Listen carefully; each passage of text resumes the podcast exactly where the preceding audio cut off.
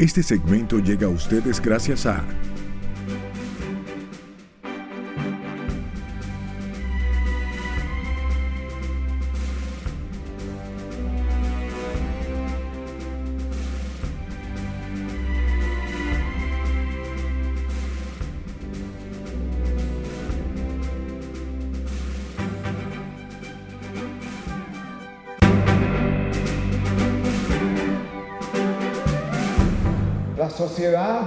tantos problemas.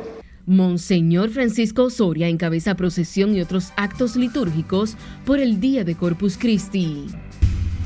Número de feminicidios. Monseñor Freddy Bretón advierte país vive en una sociedad que está literalmente descalabrada. Mi hijo nada más me dijo fue de que no, porque ellos se la dan de que eh, intimidan a la gente, no sé. Madre de estudiante al que le cercenaron manos revela su hijo había sido amenazado de muerte.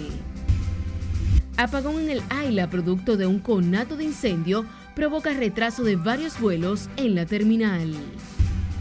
A veces sacan un nuevo cadáver de aquí de compuesto. Patología forense del Cristo Redentor al borde del colapso denuncian duran días para entregar cadáveres. La ola de calor e incidencia del polvo de Sahara en el país se convierte en combinación peligrosa para la salud. Impuestos Internos informa recaudó más de 68.600 millones de pesos durante el mes de mayo que esa es la dinámica de la economía de Dajabón. Cobertura RNN en Dajabón, mercado fronterizo entre República Dominicana y Haití, dinamiza economía en la zona.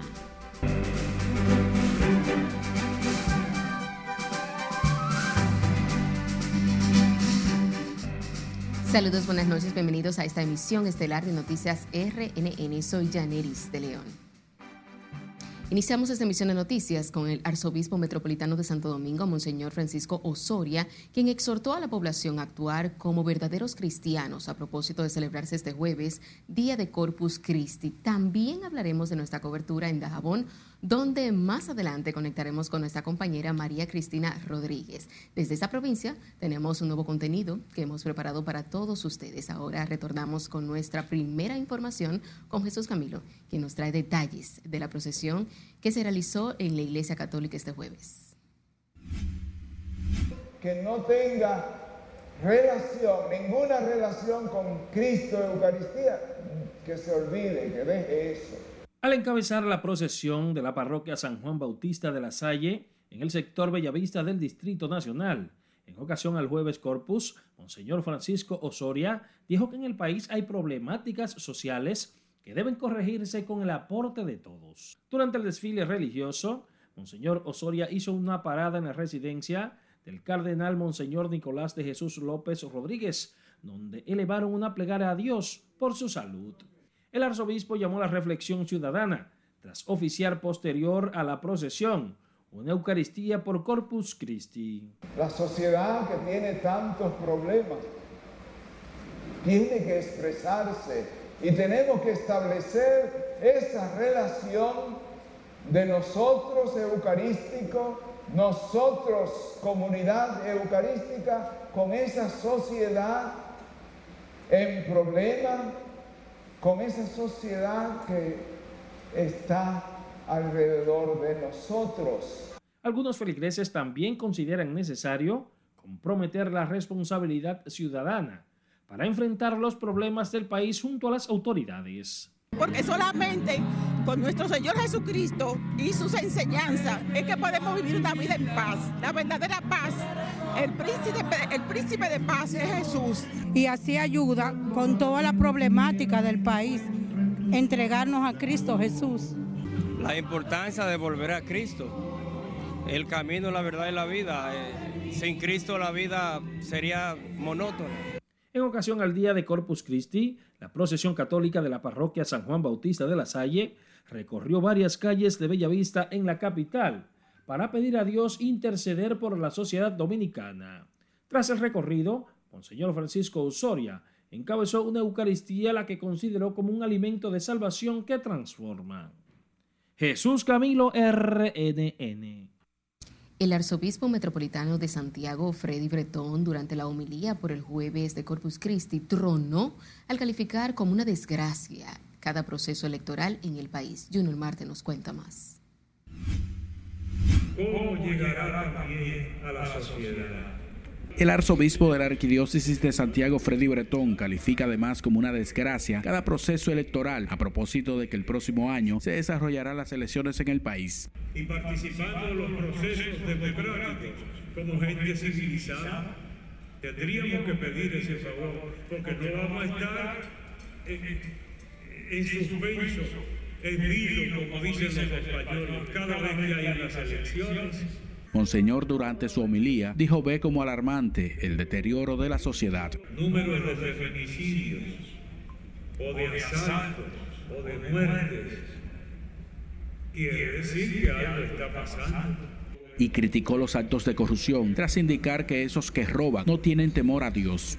Porque uno que con sinceridad doble su rodilla delante del Santísimo y que lo haga auténticamente, creen ustedes que será capaz de corromperse y de buscar su propio bien y no el bien de la población. No me parece. Miles de feligreses caminaron desde la 30 de marzo al Estadio Cibao en conmemoración de este día del Corpus Christi. La misa del Corpus Christi se llevó a cabo en este estadio Cibao con la presencia de miles de personas, actividad que había mermado por la pandemia. La Eucaristía es que nos lleva a nosotros a la salvación, si de verdad lo comemos y lo ponemos en práctica. Un día muy especial, muy grande, donde con vivamos el cuerpo y la sangre de nuestro Señor Jesucristo. Un día de entregarse más hacia Dios. Que hoy es un día muy grande para nosotros seguirlo cada día más y buscarlo y pedir por, por nuestros hijos, por nuestra familia. Durante la tradicional actividad fue notoria la ausencia de funcionarios locales. En Santiago, Junior Marte, RNN.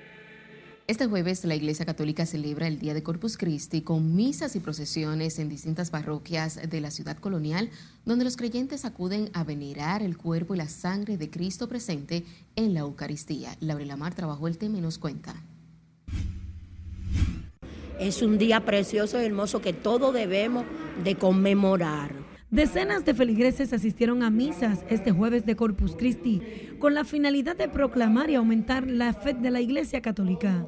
Se trata de la conmemoración a la Santa Cena y Eucaristía que Jesús estableció en nombre del amor y el agradecimiento a Dios, su Padre, el jueves antes de su crucifixión. Está en la celebración culmen, la celebración que lo tiene todo, porque es la celebración del cuerpo y la sangre de Cristo.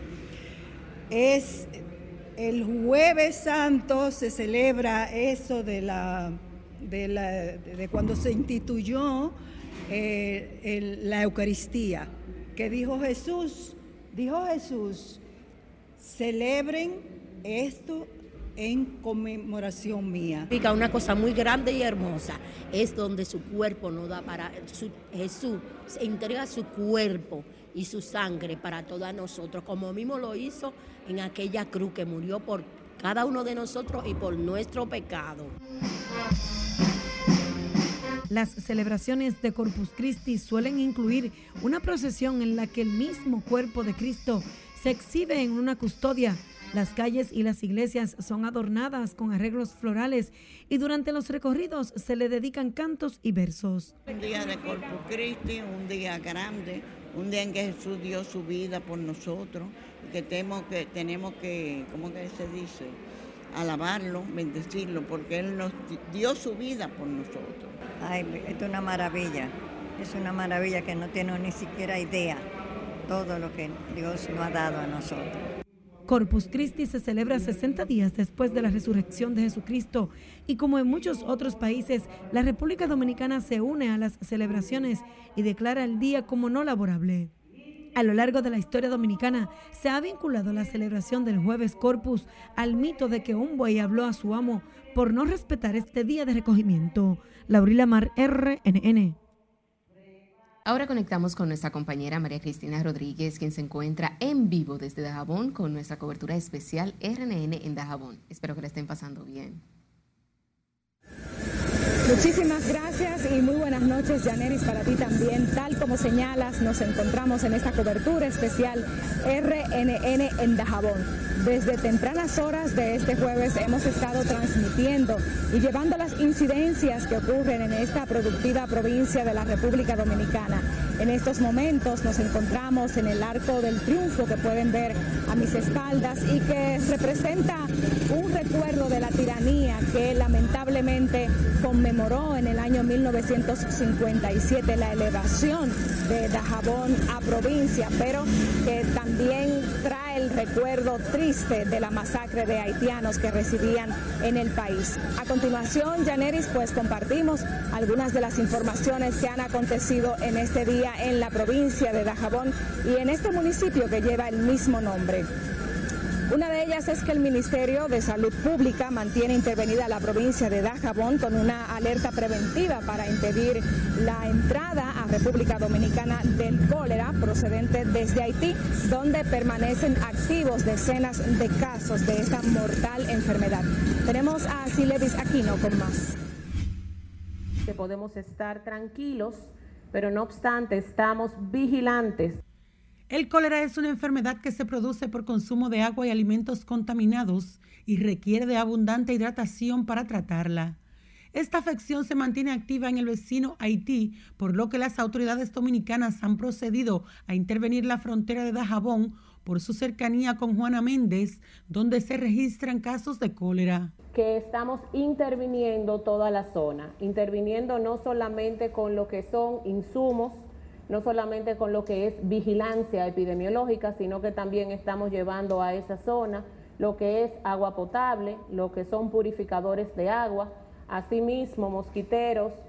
Las autoridades sanitarias emitieron una alerta preventiva de salud y se mantienen vigilantes y con los protocolos activos que incluyen la habilitación del Hospital Provincial Ramón Matías Mella para impedir la entrada de la grave enfermedad.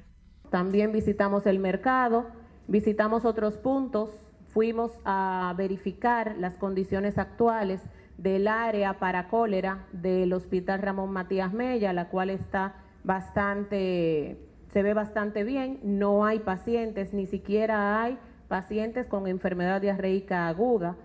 Mientras la Sociedad Dominicana de Pediatría recomendó a los padres redoblar las medidas de higiene para evitar la enfermedad gastrointestinal que ataca más fuerte a los niños y personas vulnerables.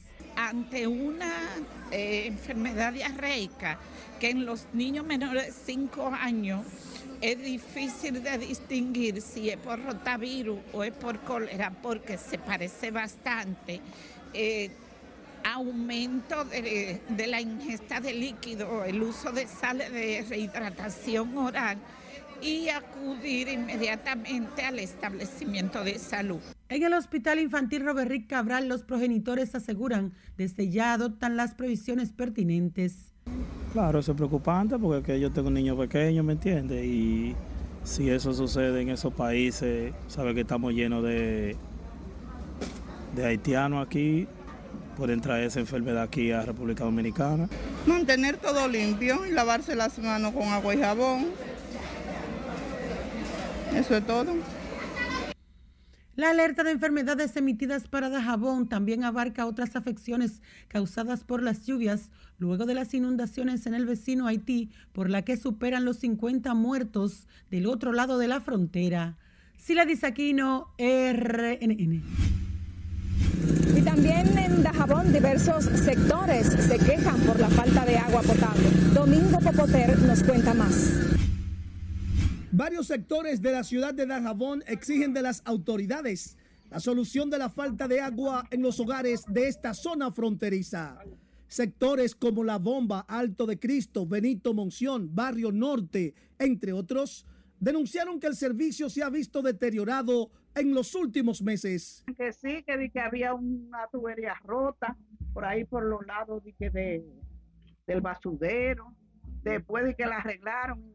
La escasez de agua potable por varios días y hasta semanas mantiene en un estado de desesperación a los sectores dajaboneros. Y queremos que, que nos manden agua porque no podemos, nosotros somos pobres y no podemos. Como consecuencia de las altas temperaturas, Los residentes de dichos sectores buscan apalear la situación, pero cuando llegan a sus hogares no encuentran ni una sola gota de agua. En la frontera con Haití, Dajabón, Domingo Popoter, RNN. Y comunidades de Dajabón y Montecristi se quejan por una plaga de mosquitos que según los vecinos puede afectar la salud. Juan Francisco Herrera tiene el reporte. Gracias, buenas noches María Cristina. El tiempo más cálido y húmedo no solo trae consigo disfrutar al aire libre, sino también los molestosos mosquitos. Sí, sí, bastante mosquito, hay mucho, mucho, mucho mosquito. Un ambiente cálido y húmedo y aguas estancadas es el panorama que necesita el mosquito para propagarse.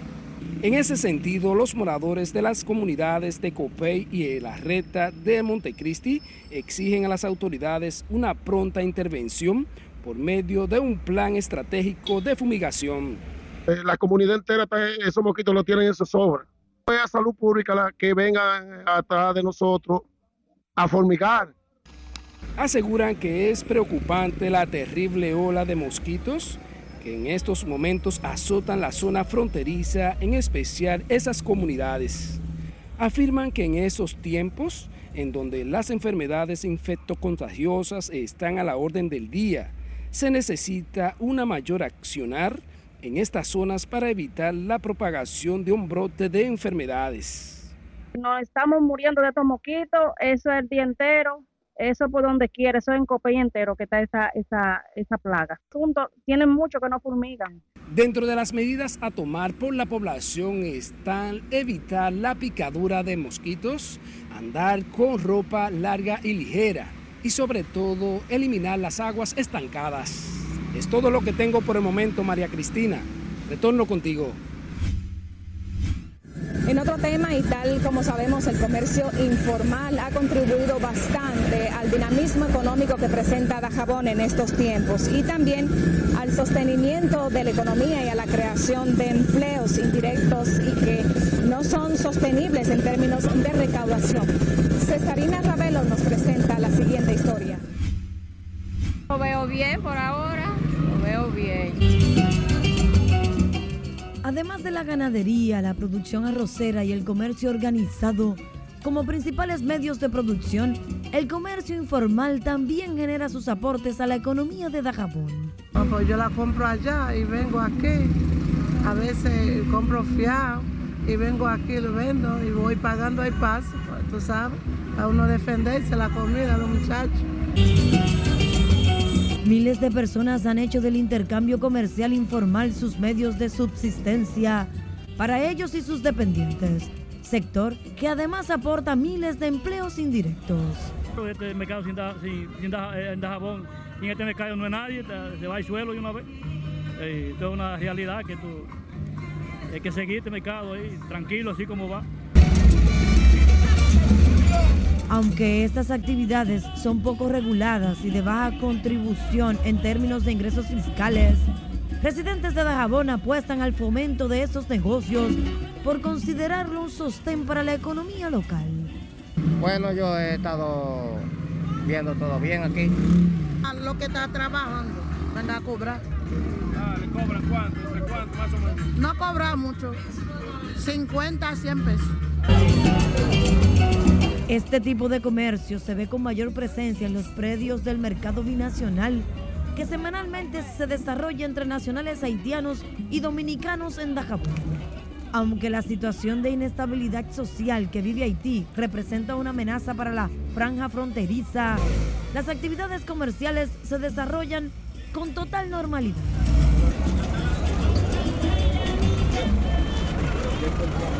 Cesarina Ravelo, RNN. Mientras tanto, representantes de Dajabón se encuentran contentos por el desarrollo sostenible que exhibe la provincia y piden al gobierno central que este apoyo sea tanto a corto como a largo plazo para que sea duradero para siempre aquí en Dajabón. Margarita Adipré tiene el reporte. Esa es la dinámica de la economía de Dajabón. Luego de atravesar por momentos difíciles durante el periodo de la pandemia, en la que muchos comerciantes de Dajabón perdieron sus negocios, actualmente se viven momentos de estabilidad por el dinamismo que exhibe el intercambio comercial.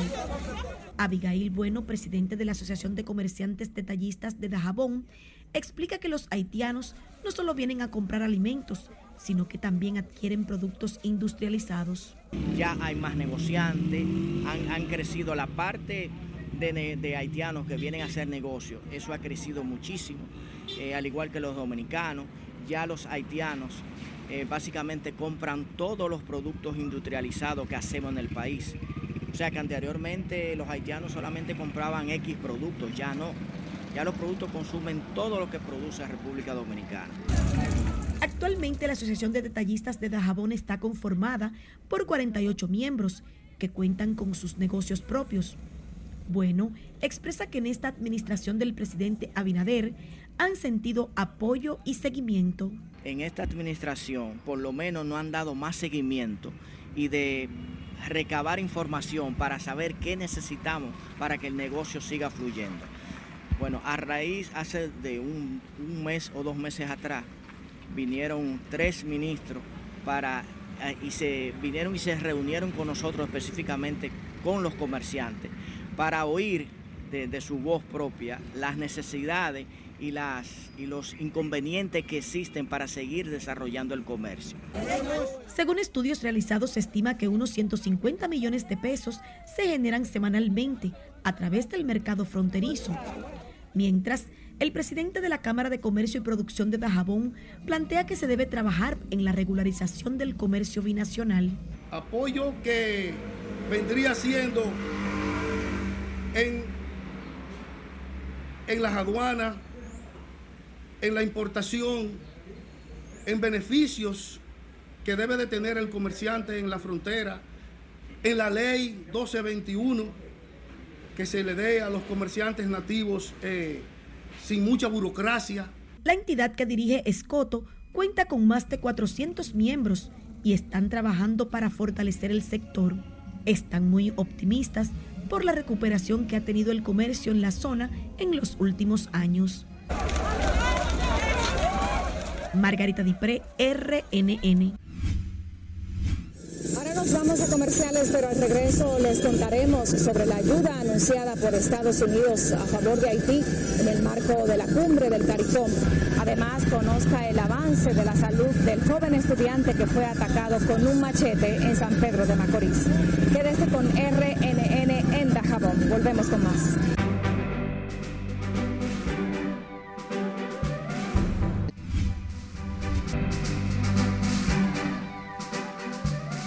Es momento de darle una vuelta al mundo y conocer las noticias más importantes en el plano internacional con nuestra compañera Ana Luisa Peguero.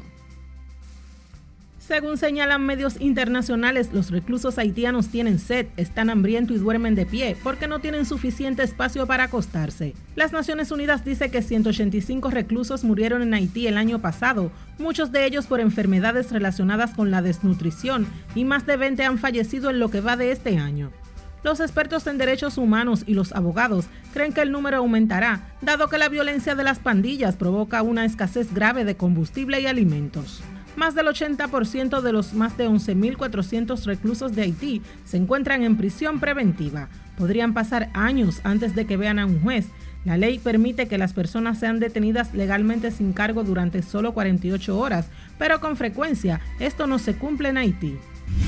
La bruma ocasionada por el humo procedente de una serie de incendios en Canadá sigue expandiéndose por el noroeste de Estados Unidos y la calidad del aire en ciudades como Washington y Nueva York continúa siendo insalubre, una situación que durará varios días. Millones de ciudadanos, ya que en el área viven aproximadamente 75 millones, permanecen en alerta por el riesgo de inhalar aire potencialmente dañino de los cientos de incendios forestales que se están produciendo en Canadá, cuya nube de humo ha sido detectada visiblemente por los satélites de la NASA estadounidense. Cuba negó este jueves de forma categórica la información del diario estadounidense The Wall Street Journal afirma que el gobierno de la isla firmó un acuerdo con China para permitir la instalación en su territorio de un gran centro de espionaje. El viceministro de Relaciones Exteriores, Carlos Fernández de Cosio, aseguró en una declaración a los medios que se trata de informaciones infundadas, calumnias y falacias para justificar las sanciones de Estados Unidos contra Cuba y desestabilizar la isla.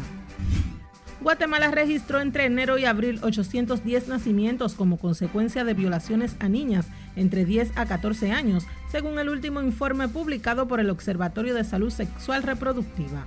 En las provincias ubicadas al norte de Guatemala es donde se registra la mayor cantidad de casos con 120 y 91 respectivamente, de acuerdo con las estadísticas divulgadas este jueves por la institución. Al ritmo de tambores y castañuelas, decenas de diablos con sus terroríficas máscaras artesanales entran bailando a la iglesia de la Villa de los Santos tras concederles el perdón un obispo, marcando así el punto algido de la celebración del tradicional Corpus Christi en esta localidad de Panamá. Los diablos, ataviados con telas rojinegras y unas enormes máscaras que exaltan los afiliados formillos, se arrodillan en la puerta de la iglesia para recibir el permiso del obispo para entrar al templo ante la presencia del arcángel Miguel.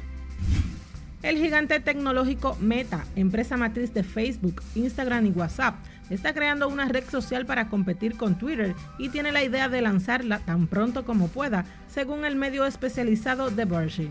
En una reunión interna, el director de producto Meta, Chris Cox, llamó a esta nueva plataforma en la que Meta lleva trabajando desde enero su respuesta a Twitter y dijo que utilizará el sistema de cuentas de Instagram para completar automáticamente la información de un usuario. En las internacionales, Ana Luisa Peguero, RNN. Estados Unidos invertirá más de 100 millones de dólares en la región del Caribe para perseguir el tráfico de armas, ayudar a aliviar la crisis humanitaria de Haití y respaldar iniciativas de respuesta al cambio climático, informó la vicepresidenta de Estados Unidos, Kamala Harris. El anuncio se hizo antes de un viaje oficial a Bahamas para una cumbre de líderes del Caribe y Estados Unidos, en la que Harris y el primer ministro de Bahamas harán su anfitrión de esas iniciativas, el Departamento de Justicia de Estados Unidos tiene previsto nombrar un coordinador para supervisar casos de tráfico ilegal de armas en el Caribe. El presidente Luis Abinader concluyó esta noche su participación en la reunión con los miembros de la Comunidad del Caribe CARICON, donde se trataron temas sobre los accesos de financiamiento internacional, la seguridad alimentaria, energética y la crisis política y de inseguridad que vive Haití. El gobierno de los Estados Unidos, representado por su vicepresidenta Kamala Harris, saludó la oportunidad de continuar las discusiones con los miembros de CARICOM sobre temas claves después de haber sido tratados en el diálogo estratégico con motivo del lanzamiento de la Asociación de Estados Unidos Caribe para abordar la crisis climática 2030. Además, el gobierno de Estados Unidos dijo creer que un compromiso continuo a nivel alto fortalecerá las alianzas y promoverá la unidad hemisférica. El mandatario dominicano regresará esta misma noche al país. El programa de inmuno prevenible por vacuna comenzó a inmunizar contra el cólera de manera preventiva en Dajabón conforme a la cercanía de los casos, tal y como contemplan los protocolos. Aida Lucía Vargas, directora del programa de inmunización, dijo que por cólera en el país han vacunado 56 mil 563 personas.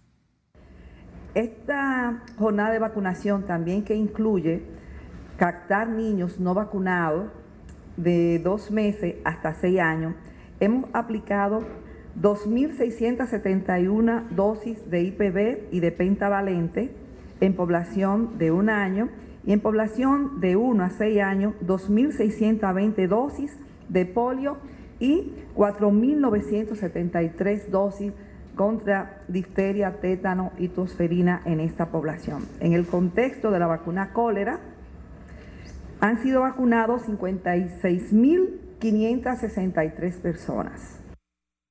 A través del programa de inmunización del gobierno dominicano también se ha inoculado más de 1.900.000 personas con el que priorizan la población de 5 a 15 años. En otra información, evoluciona satisfactoriamente el estudiante de 15 años que fue intervenido quirúrgicamente luego de que le cercenaran una mano a la salida del centro educativo de San Pedro de Macorís. Mientras la madre del menor reveló que éste había recibido amenazas y que teme por su vida tras la recuperación de su hijo. Si le dice aquí, no tiene la historia. Y sus condiciones generales son estables. Debido a la buena evolución, el joven estudiante fue sacado de intensivo y llevado a la sala de cirugía plástica.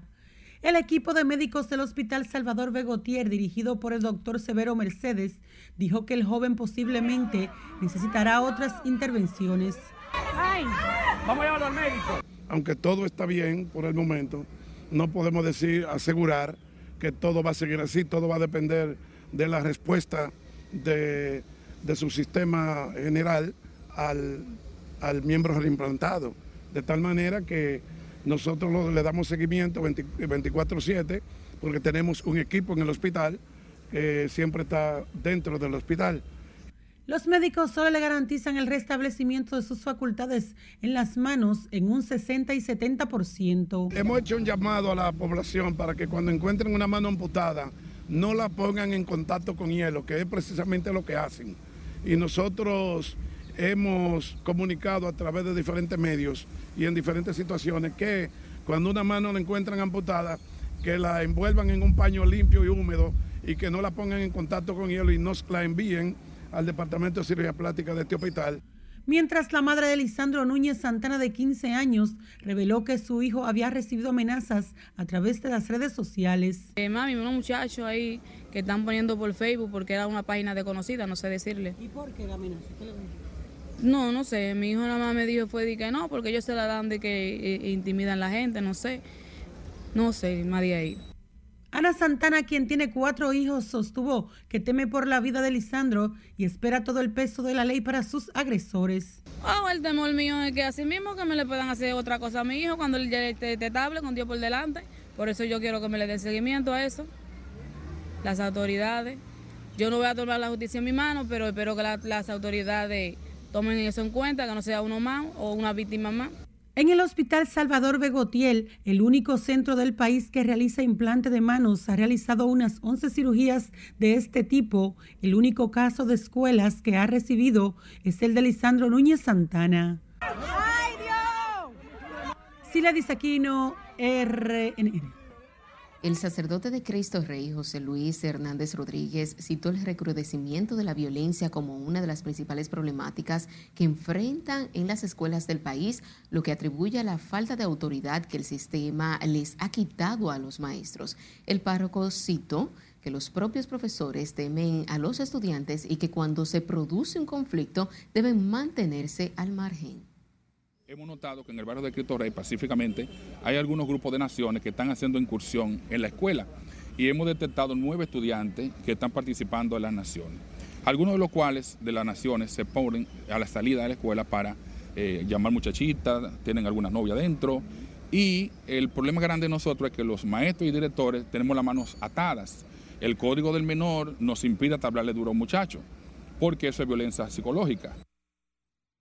El sacerdote abogó por un protocolo escolar que permita a los docentes aplicar sanciones en los centros educativos acorde con la falta de los alumnos para optimizar el aprendizaje y preservar la paz escolar. La Policía Nacional identificó como manguito al joven que cercenó la mano a un estudiante de 15 años mientras se disponía a salir de una escuela en San Pedro de Macorís. Manguito, activamente perseguido por el cuerpo del orden, había sido detenido en el mes de abril por posesión de una arma de fabricación casera de las denominadas Chacón. Ha identificado a, este autor con el sobrenombre, con el apodo de El Manguito, que reside en las eh, proximidades del estadio Tetelo Vargas de San Pedro de Macorís. Varios equipos de nuestra institución están tras la búsqueda y captura de este joven eh, cuya edad no tenemos precisada ya que el pasado 20 de abril fue apresado y fue sometido eh, tras ocuparse de un arma de fabricación casera de las denominadas Chacón. Eh, se presume que ya esta persona tiene la mayoría de edad, no obstante nosotros estamos esperando la confirmación. Mientras el vocero de la Policía Nacional alerta de que alias Manguito anda fuertemente armado y le exhorta a entregarse por la vía que considere pertinente. El bloqueo militar de un área donde tradicionalmente se realiza el mercado binacional en Elías Piña ha generado el rechazo de comerciantes y autoridades locales, quienes califican la acción como una estocada mortal para la economía de esa zona. Julio César Mateo nos cuenta. Entre los que rechazan la reducción del espacio donde se realiza el mercado binacional figura el alcalde de Comendador Julio Núñez, quien califica de arbitraria la medida han echado por, por, la borda de lo que vivimos nosotros la gente de Comendador. Estos hombres y mujeres que ustedes ven ahí, todos trabajan lunes y viernes para comer los otros días. Y están echando a perder todos sus ajuares, sus casas que están empeñadas en los bancos, porque el mercado de nosotros está en el suelo. El funcionario municipal lamentó que como alcalde no haya recibido ninguna notificación con relación a la militarización del espacio donde se ha realizado durante décadas el mercado binacional lunes y viernes. Al superior gobierno, encabezado por el presidente Luis Abinader, para que investigue a ver cuál es la seguridad nacional de meter una tarjeta en el mercado cuando lo que deben de hacer la seguridad es allí en la frontera. Las quejas de comerciantes son constantes tras varias semanas sin poder participar en el mercado binacional por falta de espacio. Que, se apiade de los pobres, porque aquí estamos, estamos desamparados. El, único apoyo que tenemos es el del síndico. Expresaron que la economía de Elías Piña depende básicamente del comercio entre dominicanos y haitianos, por lo que cualquier decisión que afecte esa actividad es improcedente. Tenemos seis mercados que no trabajamos y aquí estamos trabajando varias personas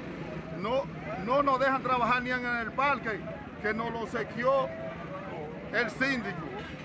Las autoridades, sea de arriba, o sea el coronel, o sea quien sea, están por encima de la gobernadora y del síndico. Tanto los comerciantes como las autoridades locales de Comendador advirtieron que de no retroceder en la reducción del espacio para la realización del mercado binacional, las manifestaciones de protestas continuarán en Elías Piña. Desde Elías Piña, Julio César Mateo, RNN. La Dirección de Impuestos Internos informó que recaudó un total de 68.627 mil millones de pesos durante el pasado mes de mayo, lo que supone un 100.5% del total estimado. El periodo actual muestra un crecimiento de 9.8% en comparación con las recaudaciones del mes de mayo del año 2022, con 6.143.6 millones de pesos por encima de la cantidad de ese mes en el pasado año. Para el periodo enero-mayo, la, la, entidad recaudadora del Estado acumula una recaudación de 322.056 millones de pesos para un cumplimiento de 102.7% por parte de los contribuyentes. Veamos ahora cuántos millones pagó la banca múltiple a los ahorrantes en el año 2022, entre otras informaciones del ámbito económico, con nuestro compañero Martín Adames.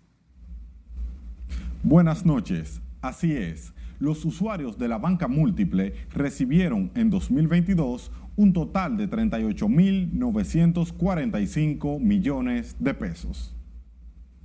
Los usuarios de la banca múltiple recibieron en 2022 un total de 38.945 millones de pesos por concepto de intereses generados por sus depósitos, informó la Asociación de Bancos Múltiples de la República Dominicana, ABA tras observar un considerable repunte en el periodo, tanto en valores relativos como absolutos con relación al año anterior.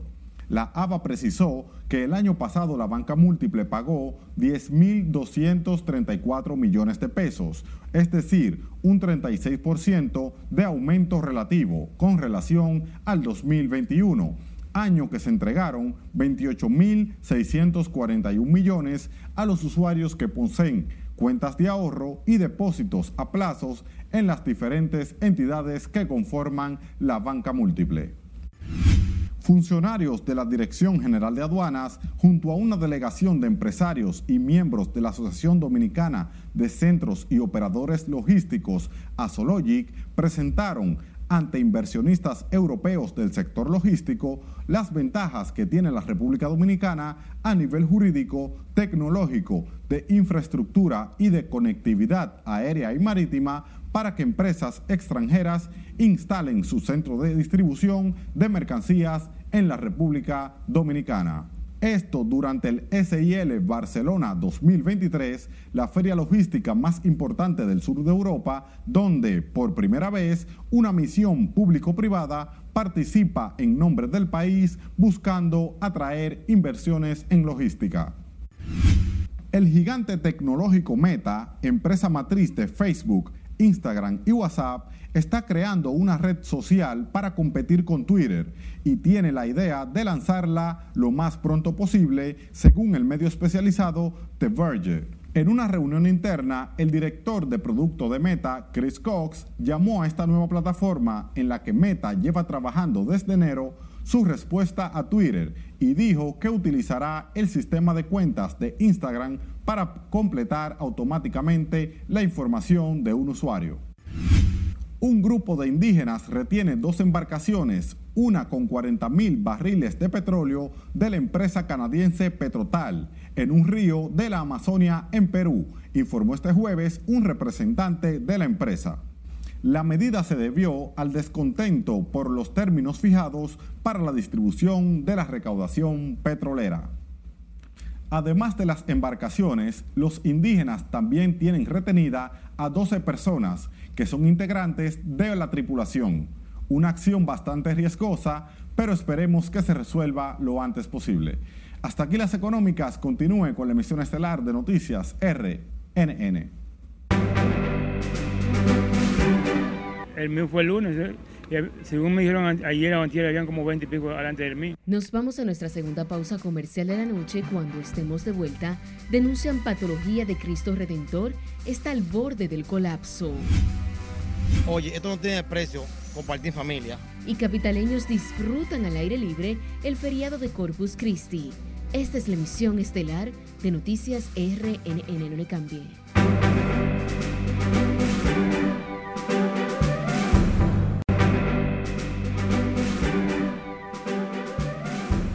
Seguimos en vivo con más informaciones. El incremento de las muertes violentas registradas en el país en los últimos días, sumado a labores de remozamiento, mantienen al límite de la capacidad la unidad del Instituto Nacional de Ciencias Forenses en el Cementerio Cristo Redentor, cuya morgue está al borde del colapso por la gran cantidad de cadáveres que no paran de llegar.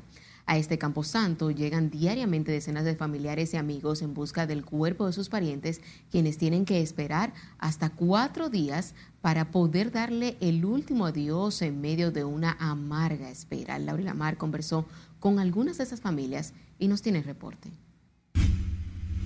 A veces sacan uno los cadáveres de aquí, de compuestos, directamente a, a la tumba, que no le dan tiempo ni a velarlo. Desesperadas, varias familias permanecen en las afueras del INASIF, quienes han tenido que esperar días para realizar las honras fúnebres de sus parientes fallecidos en distintos hechos registrados en el Gran Santo Domingo debido a la ralentización de las autopsias. Esta crisis trae consigo daños colaterales y efectos en cadena, ya que los parientes de los fallecidos deben esperar los resultados de las autopsias para poder interponer alguna denuncia y de este modo dar apertura a las investigaciones correspondientes por parte de las autoridades. Tenemos cuatro días, dicen que hoy, que mañana me llamaron, que no podían entregármelo ayer, que me iban a llamar entonces yo creo que eso es un, daño a las personas que tienen su familia, que quieren velarlo, que uno paga su funerario y todo eso para que duren tanto. Pero siempre he dicho que, hay muchos cadáveres, que hay que, es por turno que hay que esperar. Si, si es por turno, el mío, fue el lunes, ¿eh? según me dijeron ayer o antier, habían como 20 y pico delante de mí. O sea que hay que esperar ya lo que ellos digan. La carga laboral y los remozamientos han hecho que se amontonen decenas de cuerpos en el interior de la institución, pasando de un proceso que regularmente tarda entre 5 y 24 horas a extenderse hasta por casi 100 horas. Incluso se acnesó un freezer tipo furgón en la parte externa de patología forense para poder almacenar los cadáveres y de este modo avanzar con las autopsias por orden de llegada. La, versiones de ellos es que están saturados de trabajo y me parece que hay poco personal ahí en esa área también. Pero entonces vemos que se acumula mucha familia aquí alrededor. Sí, aquí esto está lleno de... Mire, usted ve todo alrededor, entonces son gente que vienen a procurar su cadáver. Yo mismo ando en diligencia de uno también. No dicen nada. Estamos esperando, ahora estaban averiguando para que nos chequeen el cuerpo a ver cómo está, si te puede preparar o qué. No sabemos, no sabemos ¿Y nada. para ustedes cómo ha sido traumático? ¿Qué te espera? Claro, porque que Claro, queremos ver el cuerpo. queremos ver el cuerpo, nosotros no lo hemos visto. Actualmente todos los levantamientos de cadáveres por muertes violentas ocurridas en el Gran Santo Domingo son realizados en la sede de patología forense del Cristo Redentor, situación que se agrava por la carencia de personal y herramientas que permitan optimizar el trabajo de los médicos y especialistas, quienes día a día deben peinar toda la provincia de Santo Domingo y el Distrito Nacional en busca de cadáveres. Laurila Mar, RNN. Cambiando de tema, algunos ciudadanos disfrutaron del feriado de Corpus Christi visitando el Parque Mirador Sur y también la zona colonial con el propósito de disfrutar en familia y contrarrestar las altas temperaturas. Nuestra compañera Margarita Dipret conversó con algunos de los visitantes y nos cuenta la siguiente historia. Desde distintos puntos del país llegan hasta este pulmón de la ciudad que les ofrece a los visitantes momentos de calidad porque pueden respirar aire puro y disfrutar de la frescura de los grandes árboles. Este parque se ha convertido en un espacio idóneo para los encuentros familiares, como nos cuentan Chelo Valerio, quien llega desde San Francisco de Macorís, y Gustavo Soto desde Pedro Brán. Bueno, aquí súpermente bien porque, oye, esto no tiene precio compartir familia. Hoy en día las familias tenemos que unirnos cada día más para, para eh, buscar los valores que están perdidos. Mira, nosotros todos los años hacemos este encuentro aquí en familia. Y eso es algo muy bonito. El ambiente está muy agradable, a Dios las gracias primeramente por todo, por darnos la oportunidad de estar aquí compartiendo, porque muchos quisieran estar, pero no están, pero hoy Dios nos ha dado el privilegio de estar acá, de compartir de su naturaleza, de su creación. Para Luis Robles, quien estuvo de pasadía con su familia, el Parque Mirador es una bendición ante el intenso calor que afecta el país. Tú- a todo el dominicano y a todo el extranjero puede venir aquí al mirador. Que esto, esto fue, esto es lo único que, lo único bueno que uno tiene, o sea, cerca de la capital. Le pregunten a Otros, como los miembros de la iglesia Casa de Fe, tuvieron contratiempos al llegar al parque. Y es que le exigieron presentar un permiso para poder acceder al área. Esto es público. Sin embargo, hubo una seguridad, supuestamente el supervisor, que nos dejó parados en la guagua los- todos los niños y los que andaban, que no podíamos salir. Teníamos que tener un permiso para estar en este lugar. Y dije que como así, porque nosotros estamos acostumbrados a venir a este lugar porque entendemos que es un lugar público. Y el sofocante calor no permitió que la señora Miriam Lorenzo disfrutara al máximo. La pasamos, gracias a Dios, bien aquí, pero el calor nos tenía muy afectado aquí hoy. El doctor Frugencio Severino llama a la población a tomar medidas para combatir las altas temperaturas. no exponerse a los rayos solares en momentos de gran intensidad, de tal manera que se recomienda que salgan por la mañana y regresen en la tardecita. Y más tarde, en la zona colonial, el Parque Colón recibió la visita de adultos y niños que disfrutaban al aire libre. El mexicano Alberto Ramos, con su telescopio por 100 pesos, muestra el planeta Venus. Este feriado también fue aprovechado por los restaurantes de la zona colonial, los cuales lucían abarrotados de clientes. Margarita Dipré, RNN. Varios vuelos fueron retrasados la tarde de este jueves en el Aeropuerto Internacional de las Américas José Francisco Peña Gómez a causa de un apagón provocado por un conato de incendio en un área de cableado fuera de la terminal. Aeropuertos Dominicanos señaló que el evento que provocó un fallo en el suministro de energía eléctrica por espacio de 28 minutos estuvo vinculado a una afectación en unos cables aéreos fuera de la terminal.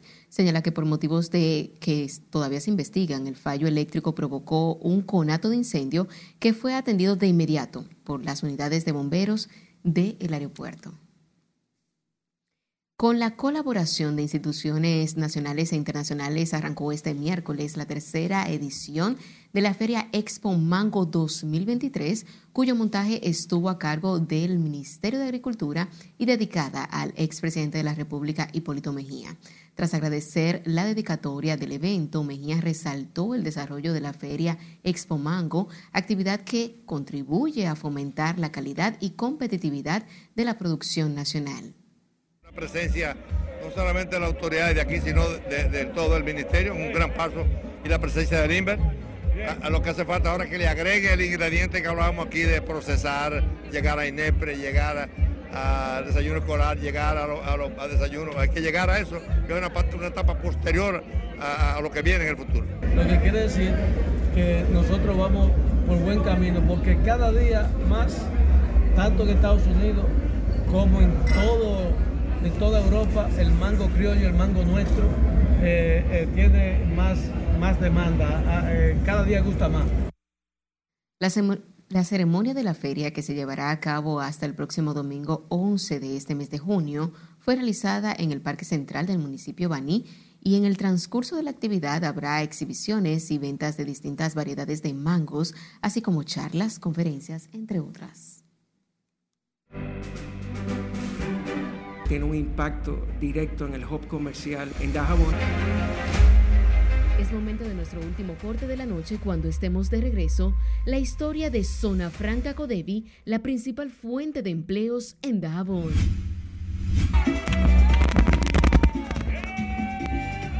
Y todos los detalles de la alfombra roja y la gala de premios HIT 2023. No le cambie.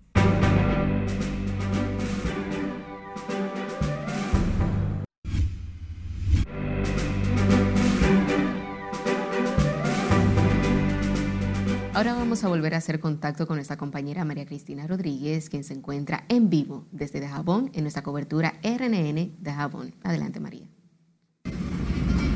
Muchísimas gracias, Janeris. Continuamos aquí en Dajabón, como señalas, recibiendo el cariño de la gente y, por supuesto, llevándoles a ustedes esta transmisión especial RNN en Dajabón. A continuación, comparto aquí al aire libre este escenario con mi compañero Manuel Díaz, quien es nuestro editor deportivo y quien nos trae las incidencias en esta materia desde Dajabón. Buenas noches, Manuel. Muy buenas noches, María Cristina. Ciertamente está interesante todo lo que tiene que ver con el deporte en Dajabón tenemos un trabajo muy amplio y especial sobre el polideportivo para este viernes, pero antes vamos a hablar un poquito del béisbol de las grandes ligas. José Ramírez de los Guardianes de Cleveland conectó su cuadrangular número 7 de la campaña, la mandó al marro de Montecristi. También Eloy Jiménez de los Medias Blancas de Chicago consiguió su sexto, vuela cerca y atención, los gigantes de San Francisco acaban de ganar su juego número 11 de manera consecutiva a los Rockies de Colorado. ¿Qué tal si vemos la historia de un jovencito de nombre Emerson Fortuna? Él, sí, él con limitaciones juega básquet, es bachiller y quiere seguir estudiando. Veamos. Sí, yo, yo nací de nacimiento con esta situación, pero como quiera me gusta practicar el básquetbol y, hace un par de años que terminé mis estudios, ahora voy a, inscribirme en la universidad para estudiar ingeniería informática también, carrera que me gusta mucho también. El baloncesto vuelve a abrir sus brazos, ahora para acoger a Emerson Fortuna Galvez. No, esto, esto es de nacimiento. Cuéntame, cuéntame. De nacimiento y imponiéndome cada día, practicando, pude aprender a jugar. Pero me dijeron como que tú eres uno de los mejorcitos. Más o menos, y ellos hay que son buenos también, sí. El aspirante a ser atleta al más alto nivel se entrega en cuerpo y alma a su deporte favorito sin que nadie lo limite.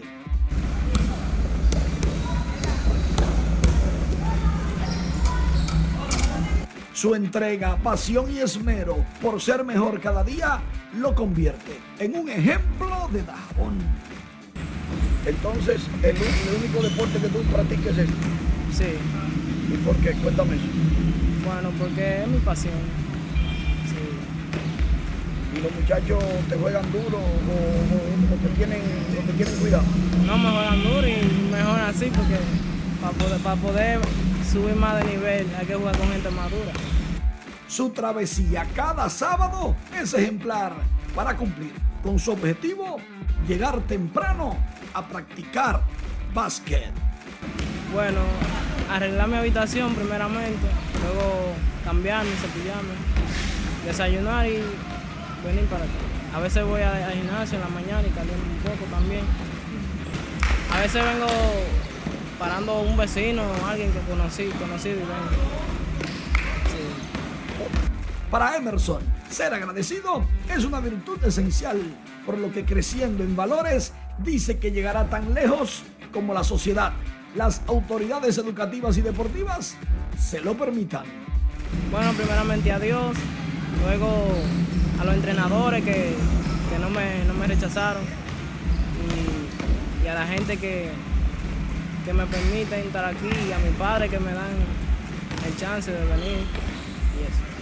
Emerson tiene claro que el acceso a la educación, a los deportes, a la igualdad es un derecho constitucional, por lo que él no debe ser la excepción. Y al final tuve que conversar con Emerson muy claro. Es más, vamos a jugar, le dije. Y ciertamente tiene habilidades. Me cansé. Bueno, nosotros los viejitos somos así. Emerson tiene habilidades hasta para jugar superior. Lo van a ayudar, lo van a poner a entrenar. El muchacho sí, sí tiene condiciones y hay que apoyarlo porque es un ejemplo a seguir dentro del deporte en Dajabón y en toda la República Dominicana.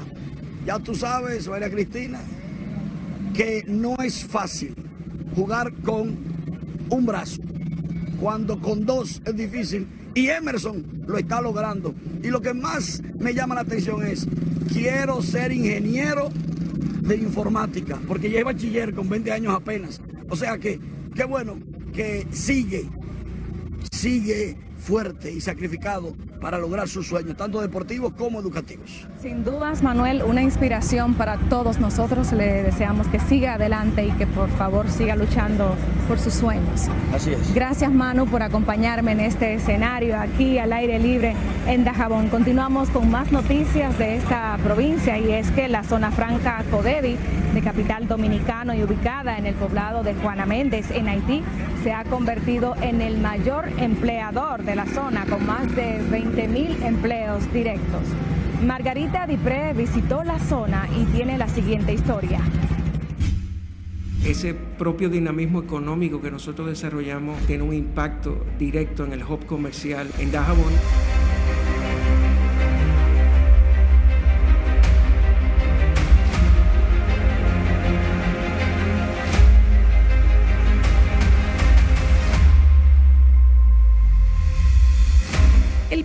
Industrial Company Development Industry, mejor conocido como CODEDI, se estableció en la frontera dominico-haitiana hace más de 21 años.